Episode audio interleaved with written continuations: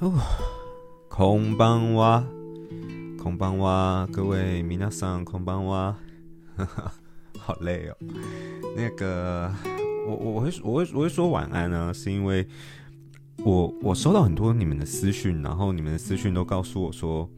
我的声音听了很好睡，然后很适合晚上睡前听。好啊，你现在准备睡了对不对？我每我我我我每次都很好奇一件事情，就是。我讲这种比较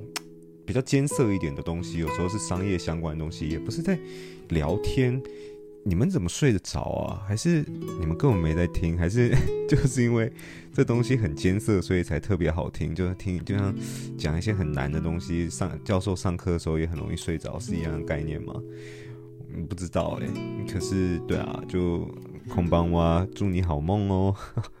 如果你正正准备要睡的话，好啦。来讲今天的主题，哇，有点久没有录了，我我我需要抓一下那个感觉，因为就像你们知道嘛，我前四集都是一个月前就录的，然后然后现在我中间休息了一个礼拜，所以其实我已经一个多月没有录了。然后讲真的，这一段时间其实发生了蛮多事情的，然后这些事情的变化程度已经大于我在录完的 podcast 了，比方说。嗯啊、比方说，我讲了我要再成立两间新创的事情，你们听到的那个当下的时候，其实我已经发生了一些啊、事情，然后导致我的想法可能有一些转变了，对吧、所以有时候还蛮尴尬。如果时间间隔比较间隔比较长，就先把它录好的话，可能会发生一些变数。但嗯，就对啊，有机会我想再跟你们分享了，但但但也没有到很对，嗯。不知道怎么讲，好啦，反正有机会再聊这个事情啦。我也蛮想跟大家分享说我自己的近况，然后可能发生了哪些事情等等的。然后，对啊，嗯，完了，太久没有录了，这次的口条超级不顺。呃，也，我们在正式进入主题之前，我也想聊一个还蛮有趣的现象，就只是跟大家分享，因为毕竟这是我第一次聊。呃，这件事情发生以后，也就是九妹的影片上上上线以后，我也还没有录 podcast 嘛，这是第一次录。其实我真的有点吓到，我也很感谢大家的讯息，因为，嗯，一百多万次观看嘛，然后还上发烧友，然后不敢说变很多，但是确实也增加了不少。呃，我 podcast 的听众或是我 Instagram 的追踪数，嗯，现现在已经要八千人了。那我原本才三千人，然后也真的收到蛮多你们的私讯。呃，讲真的，你们的私讯对我来讲帮助真的还蛮大的。呃，我尽可能的其实都有。尽量回你们的私讯，虽然有时候可能回的比较简短，但我尽可能想要回应你们的私讯，因为有时候你们传的讯息，讲真的，对我来讲是一个很大的鼓励。然后我认为这些讯息都对创作者来讲是很大的鼓励啊！不管我今天是做 YouTube，不管我是做 Podcast，我在分享是摄影还是分享是商业，其实你们这些话对我来讲其实都是很大的鼓励，所以我算是很谢谢你们，对啊。然后真的是蛮有趣的，让。呃，原本我的 podcast 也没，我不 应该也不会到没什么人听啦，可是就是听众就相对比较少。我最多最多只有曾经到台湾商业区的第两百名吧，就曾经摸一下，然后就被挤出去了，因为你最多只能从他的后台看到两百名，两百名以外的名次你都看不到。所以我记得我之前最多就只有到两百名，然后后来就就被挤出去以后，然后因为九妹影片关系，比较多人看到我，比较多人听我的 podcast 以后，最嗯，名次最高的时候，我记得好像到台湾去了十四名吧，对啊，所以我就觉得这个真的还蛮妙的，我也感觉到 网红的影响力真的非常非常大。然后也谢谢你们喜欢我的我的 podcast，然后甚至你现在在听。虽然我我一直觉得，我看你们的私讯的时候，我一直觉得有一种很妙的感觉，就是我正在录音的这个当下，其实我完全没有办法想象正在听的人到底是谁，你的年龄，你的。你的你的年呃，就是你的性别，然后你的工作，然后你在什么样子的环境，然后你听完是什么样子感觉，其实我通通没有办法想象。然后可是收到你们的私讯以后，我才会知道说，原来我的 podcast 原来在呃不同的机会里面产生了一些不同的事情，就会让我觉得很有趣。所以我也很感谢正在听的你，我是发自内心的感谢，真的。那我们就来讲今天的主题吧。今天的主哇，拖又拖了五分钟。今天的主题是啊、为什么我可以一次处理这么多事情？我是如何管理时间的？那其实这个主题啊，我必须说，嗯，我的方法其实不一定适用于每个人。我相信每个人管理时间的方法都不同，每个人的做事方法也不一样，所以我希望大家就不要把这个东西想得好像很理论基础，好像一加一一定等于二这样子。这个东西是比较客观，呃，应该说比较主观的，我自己主观的一个意见分享而已。所以你们可以把它当做一个故事来听就好，不一定一定要强制把这些东西融会贯通，甚至内化变成自己的东西。你们就听听开心就好，然后理解我大大概是怎么去管理时间的。毕竟我现在有四间公司嘛，然后我又还有自己的兴趣，然后还有想做的事情。你们一定会有些人啦，我不会说你们全部人，可能会有些人好奇我到底是怎么有办法一次完成这么多事情的。好，所以在这边啊，我列了四个点，那我先快速带过这四个点到底是什么。第一个是善用工具，我会介绍一个软体是我正在用的，然后帮助我去做一些专案管理，不管是在公司，不管是在我个人，那我觉得善用工具很重要。那第二点的话是明确的要分清楚事情的轻重缓和，哪些事情应该优先，哪些事情应该之后。那第三个是这点比较特别哦，但我并不鼓励每个人都做到这样子，就是事情不要做到一百分，可以做到八十分或者九十分没有关系，但不要做到一百分。那这一点我会之后再详细讲。那第四点就是永远要去思考怎么样用更短时间达成一样的成效。我知道以上四点听起来都有点笼统，然后跟也许你早就听过别人讲过，但我觉得我可能想用一些自己的例子，让你们有更强的感受。为什么我会用这些方法，让自己可以有更高的效率，然后啊、更少的时间，然后完成更多的事情。好，那在我们进入第一点善用工具之前，老样子，你知道我要干嘛的？你知道的，嗯。喝水，不要睡了，起来，起来，不要睡。我知道你现在听我声音，你觉得很好睡。还有这个 BGM，这个 background music，是不是让你很好睡？不可以，不可以睡。起来，老师，老师说这题会考。这边同学起来了，画重点了。这、这、这、这四个画起来，这个期中考会考。好，那第一个就是善用工具。那我想跟大家分享的一个工具就叫 Notion。我想我前面的几个 podcast 可能有讲过 Notion 这套软体。那呃，Notion N O T I O N N O T I O N，那这个软体它其实，嗯，你可以把它想象成它是一个个人的一个记事本，也可以把它想象成专专案管理的一套软体吗？那这个软体其实，哎，这绝对不是业配哦，反正 Podcast 应该很少业配。可是，嗯、我要讲是说，那呃，我我要讲是什么？这个软体是免费的。它嗯、呃，像我们公司在用的话，因为达到它的这个呃容量的上限了嘛，所以我们公司是有付费没有错。但是其实以个人方案的话，其实是可以免费的，而且个人方案里面我记得可以用到的呃的的的，幅度，这样怎么讲，权限就已经很多了。所以我相信每一个人应该都可以在免费的情况下去用这个软体。那 Notion 我来讲一下好了，我们公司的用法或是我个人的用法，其实呃我。因为我现在没有，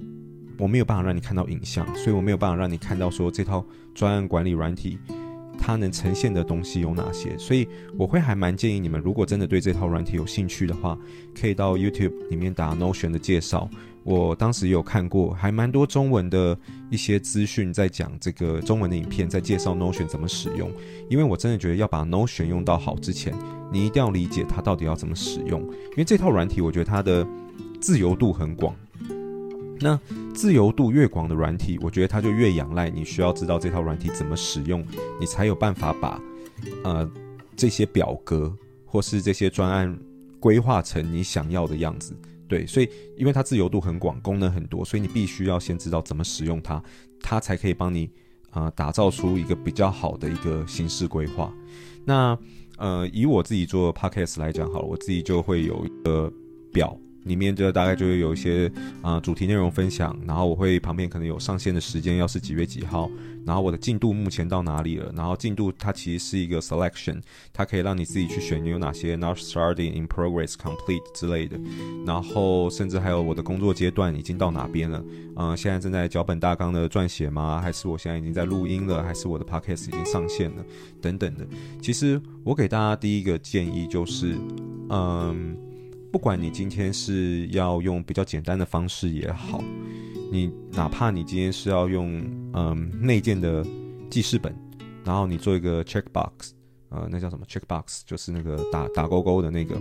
前面有一个方块可以打勾勾的那个，那中文到底叫什么？突然真的还想不到。然后或是其他的软体，甚至到比较复杂的，像我说的 Notion。呃，我们公司所有的专案软体，其实，呃、专案全部都是用 Notion 规划的，里面会分哦，里面超级无敌霹雳乱，哎，不能说乱啦，就是呃有规划有整理过，可是其实里面的内容真的很多，然后呃每一个专案都会分成专案的项目，里面要执行的内容有哪些。然后呢，他的负责人有谁？会参与到的人员有谁？然后会参与到的部门是什么部门？然后呢，最后修改时间，然后他的每一个，有你可以把它想象成甘特图，然后每一个专案的每一个 step，它的 deadline 是什么时候？然后把所有东西全部都列出来。呃，Notion 的自由度就是大到你可以把所有你想要的东西全部都列进去。然后呢，每一个负责人会上去，时间点到了就会上去更改他的这个进度状况。然后，所以因为我们公司人越来越多，然后专案越来越多，已经不太可能仰赖每一个人都是靠内部沟通，让对方知道发生什么事情。尤其是新人一直在进来的情况下，我们不可能每次都花时间跟每一个新人讲，尤其是十几个专案，然后每个专案的进度到哪里。就算有主管有办法这样去交代，我相信新人可能也跟不上。所以一套好的软体去让每一个人知道说每一个事情的工作进度到哪里是很重要。我相信在听的观众里面，很多人应该是已经就业了。我相信百分之九十应该都是已经有就业经验了。然后你们的公司可能也都多多少少会有一些专案管理系统，哪怕不是用 Notion，一定都会有其他的。所以其实点到这边，我只是想要讲一个点，就是因为。我们今天的主题是要如何一次处理这么多事情嘛？我是怎么管理时间？所以我预设就是正在听这件事情的你，照理来讲应该也要有非常多件事情要处理。那这么多事情要处理的前提，我认为要把每一件事情都有办法在时间点内处理完的一个很大依据，就是你一定要善用工具，把每一件事情全部都列下来，然后呢，甚至给每一件事情一个 deadline。那不然你没有把事情都列下来的情况下，我三十岁，我我我我已经我服老，我的记忆力已经没有那么好了，我真的很容易会忘记我接下来要做哪些事情。然后，而且你自己在规划时间点的时候，你才会去意有有意识的去。呃，去安排你的时间，每一个时间点要做什么事情，不然你没有把它规划出来的话，很容易就会发生一种情况，可能就是我现在想到 A，然后我就做 A，我想到 B 的时候做 B，想到 C 的时候做 C，然后而且你也不知道 A 要花多久，B 要花多久，C 要花多久，就比较比较容易可能有稍微带多一点的感觉吧。对，那这是第一点，我认为应该要善用工具。那第二点。就是很明确的，你一定要非常非常明确知道事情的轻重缓和。不管是我今天在经营公司，还是我自己在处理我私人的事情，其实每一件事情都一样。就是如果你有十件事情要处理，我的建议啦，这真的只是我的建议。我希望不要是你看到什么事情就去处理什么事情，你想到什么事情就去处理什么事情，或是你觉得哪一件事情比较简单，就先去处理哪一件事情。当然，你你还是有你自己的选择权啦，只是说以我的。以我的习惯的话，我会习惯先去把每一件事情大概分类出来，说哪件事情是最急的，哪些事情是相对不急的。相对不急的事情当然就可以排到比较后面，没有关系。相对比较急的事情就把它排到前前面一点。就说，虽然这这很像屁话，可是其实我个人认为，在经营公司的时候，只要事情一多，你就很容易会发生这种事情。就是虽然。听起来就是一个非常合理的一件事情，就是嗯嗯，你怎么感觉好像在讲屁话？就是不是每个人都应该这样子吗？可是我真的觉得，当事情多的时候，其实很多人会没有办法做到这一点。比方说，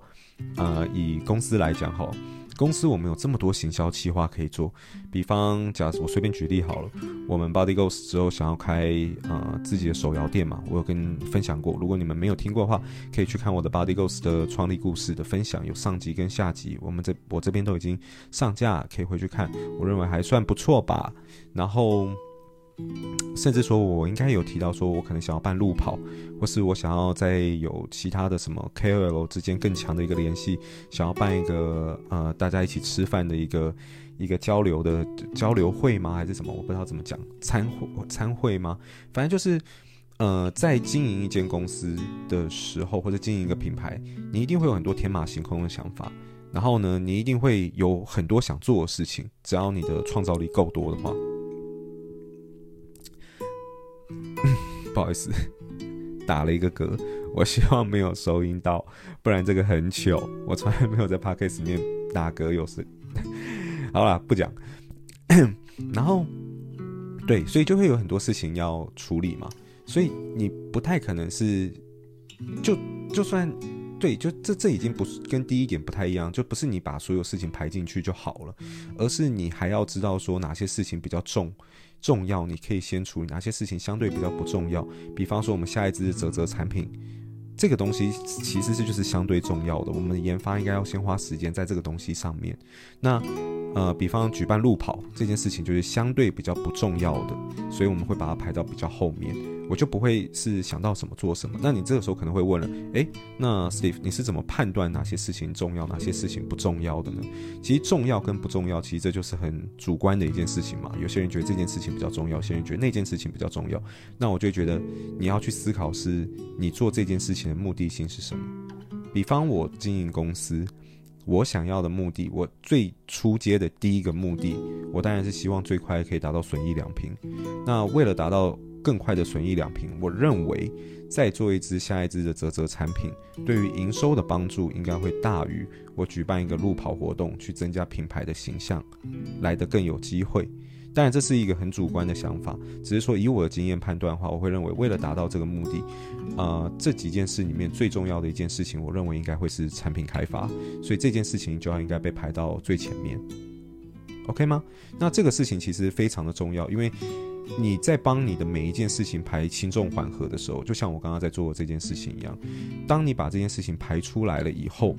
你才有办法，你把这个 list 排出来以后，你才有办法更快的去帮助你达成你想要的目标。因为你在同时做很多事情的时候，很多事情的最终，它可能只是为了某一件事情嘛。比方我刚刚讲了，我做了这么多事情，我可能都只为了一个目的，我想要达到损益两平。假设是这样子，那你把这些东西列出来以后，我觉得这是会帮助你更快的可以达到你的预期目标或者你的短期目标，这是非常重要的一件事情。不然，如果你顺序错的话，你可能会花很多时间，然后变得很累，然后最后你永远达不到你的目标。那第三点是，呃，这件事情比较特别一点，就是我我不是说所有情况都这样子哦。可是我会建议事情可能就做到八九十分，而不是一百分。我会这样子的建议有一个前提，达成这个条件，我才会说这样子做可能对你是有帮助的。这个前提就是你要一次处理非常非常非常多的事情。如果你今天只要处理一件事情，你要专心考大学，你要专心考研究所，那你就没有借口跟我讲说什么。嗯，我听过一个 podcaster，他跟我讲说，事情只需要做到八十分就好，那我就不要读的那么 M L 哦，你不要把我话乱乱套用哦。我的前提很简单，我的前提是，当你今天真的有很多事情要处理的时候，我才会建议你把事情做到八九十分，而不是一百分。我这边想要举例的是这样子，就是我当时在读芝加哥大学的时候，我考试的这件事情，你知道，往往啊。每个人可能要做到八十分，他可能要付出一个小时的时间，但是八十分到九十分的这段期间，只是多十分，他可能又要付出额外一个小时的时间，然后最后九十到九十五分又要一个小时的时间，最后九十五分到一百分可能又要一个小时的时间，就它的时间成本其实是会越来越高的。当你要把一件事情追求到所谓的完美的时候，你是需要花更多、更多、更多的时间的，哪怕最后你只是追求那五分的差别。你需要花到可能跟前面一模一样的，就是一到九十五分一样的时间，甚至更多时间，才有办法去追最后的那五分。我相信我这样举例，你们应该听得懂。那这件事情本身其实是非常，其实你们应该也可以听得出来，我的个性其实比较偏向于，呃，我其实是非常完美主义者。所以我也希望每件事情做到最好。可是当你一次要处理这么多事情的时候，真的要放下一个坚持，就是没有一件事情可以做到完美，不然你的事情一定做不完。那当时我读芝加哥大学的时候，其实我跟你们讲，我状况就是这样，就是我是有申请到奖学金的，然后我的主科基本上全部都是 A，讲得超骄傲的，我就是就是就是还还算会读。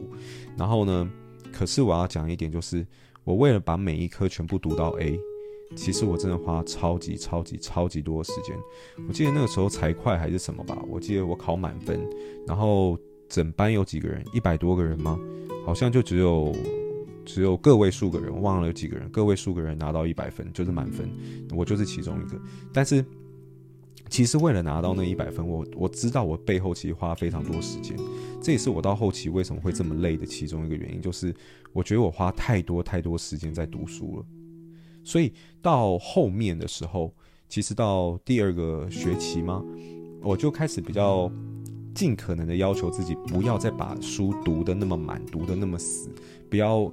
想要追求满分这件事情，读个大概就好了。所以，呃，这一点确实帮我节省了非常非常多的时间。虽然我的潜意识还是会尽可能的读读到好，虽然我后面还是拿了 A，就是对。就是我没有满分，但我我的总总评价我还是拿了 A，就是就是 听起来超像在炫耀，看 这个人跟我就在自肥，就是对，其实你们应该已经懂我要讲的意思是什么，就是我我我我希望如果事情很多的情况下，就是每一件事情你要拿捏好，你要放多少时间在这里面，呃，点到为止，只要是你满意的阶段，我觉得我觉得就可以让它做到下一个下下一阶段是你你自己去看。机会成本嘛？你觉得你如果读到九十分，花两个小时就好，你可以把剩下的两个小时拿去做出其他事情比较重要呢？还是你要把这两个小时用在九十分到一百分？你自己去评估，你要会去想所谓的机会成本，然后去了解说怎么样做对你比较好。那第四点就是永远要去思考怎么样用更短时间达成一样的成效。其实我觉得。我一直觉得这件事情，我不确定听到这句话的你当下的感觉是什么。然后，嗯、我一直以来也觉得这句话有点类似于屁话，因为我觉得好像所有人应该都是这样子去思考的吧。可是我自己在带很多员工的时候，我会发现这个想法好像并不一定是每个人都在这样子的思考的，因为我我我觉得并不是他们没有能力，而是他们没有意识到。有时候我觉得很多时候是每一个人太忙了，可能在听我 podcast 的你，你在工作上你可能也非常的忙碌，可是，在很忙的这个情况下，其实往往我们就会去忘记去思考一些嗯很根本的问题。比方说，如果你今天一坐到办公室，你就发现你有几百封 email 要回，然后你有什么多很多客户。客服的问题要回，或是你有很多任务要处理，你可能第一时间想到就是啊，来吧，开始吧，然后我们赶快把这些东西处理完吧，然后就开始埋头苦干，一直做做做做做做做做做，你根本没有时间去思考其他的事情。对，所以我讲第四点，并不是我否定掉这些人的能力，而是我会觉得这件这件事情其实是要刻意让自己有意识的去思考，然后让自己去内化，然后去想的。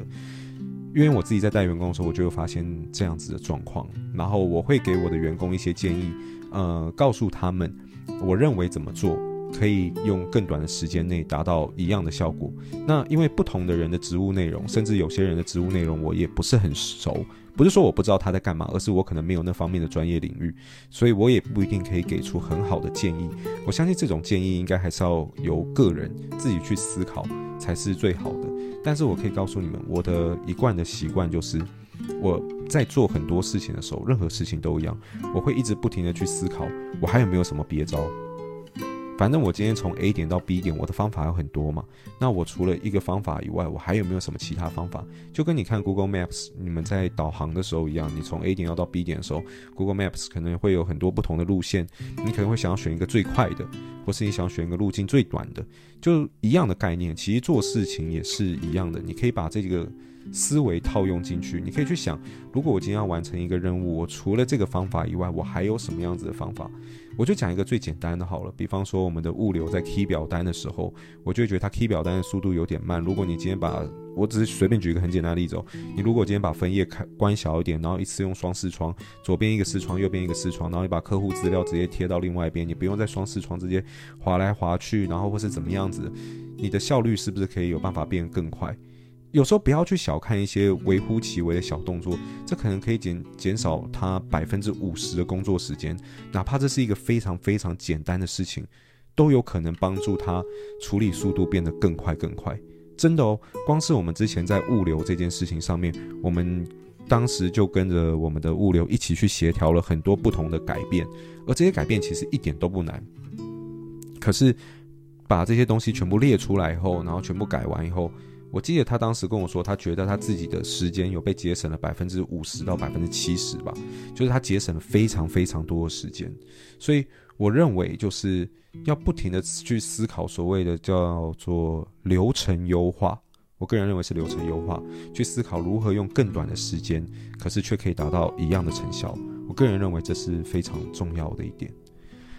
所以总结一下，因为现在已经录了二十六分钟，哇，今天这集特别长诶，我没有想到今天这集特别长，今天太太久，可能太久没有跟你们聊聊，所以特别长。我相信估计你们这边应该已经睡着了。然后总结一下四点，我认为如何去把呃用更呃如何去管理时间，然后可以一次处理这么多事。第一点，善用工具，我这边推荐是 Notion。